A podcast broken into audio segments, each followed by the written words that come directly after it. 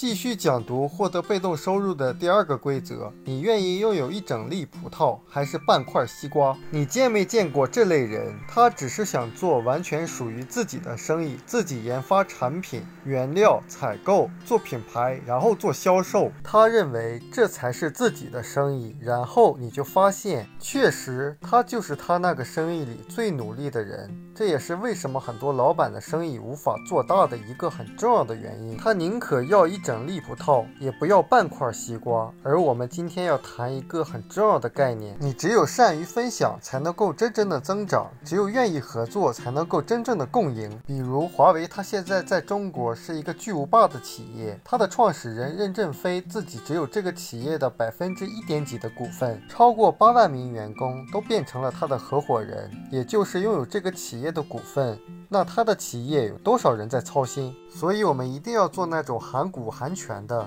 对别人来说，对你来说都拥有长期回报权的生意。否则的话，你的生意不管做的有多大，不管有多少人追。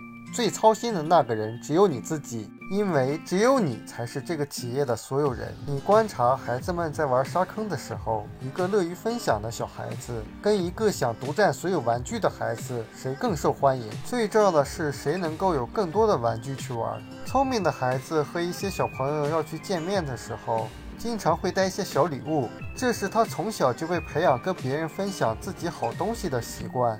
当然，如果孩子手里只有一个他非常喜欢的玩具，或者是只有一只他喜欢吃的冰淇淋，这个时候你不要让他去给别人。这实际上也是违背人性的，但你发现很多成年人却很抗拒跟别人去分享信息，甚至当别人给他分享一些好的机会的时候，他也会保持一种怀疑的心理。史蒂芬·科维在他的《高效能人士的七个习惯》中说过，我们都应该经过三个阶段，第一个阶段是依赖，第二个是独立，第三个是互赖。但遗憾的是，多数人到了独立阶段之后就停滞不前了。孩子的时候，我们是依赖父母的。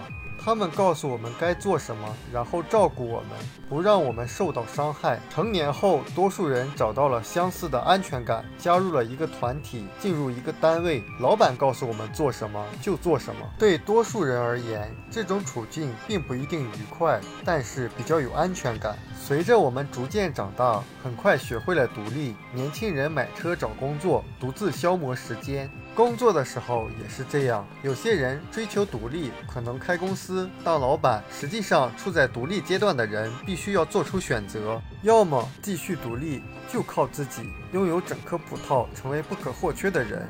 要么就是更加成熟，迈入互相依赖的阶段，互相帮助，共同发展，彼此不可代替。你发现人们的理念是很有意思的，他经常会在一个团体里面去做比较，某某人比某某人更厉害、更优秀。实际上，这种比较是不必要的，因为一个真正的团队是每一个人各有优势的，只有发挥每一个人的优势。才能够使团队得到更好的发展。我们要互赖，就必须要学会放手依赖他人。另外，和他人分享财富。很多高度独立的人就很难信赖别人，但是互相信赖的人懂得独立的局限性。比如说，那些独立的人不能被复制他们的事情，只有他们自己能做。而你发现现在的很多的生意模式，比如说一些特许加盟、一些网络营销公司，每个个体都是互相依赖，单个人打拼的做一个大生意是根本不可能的，没有办法把经销商送到更远的地方，互赖才能够使加盟者或者经销商。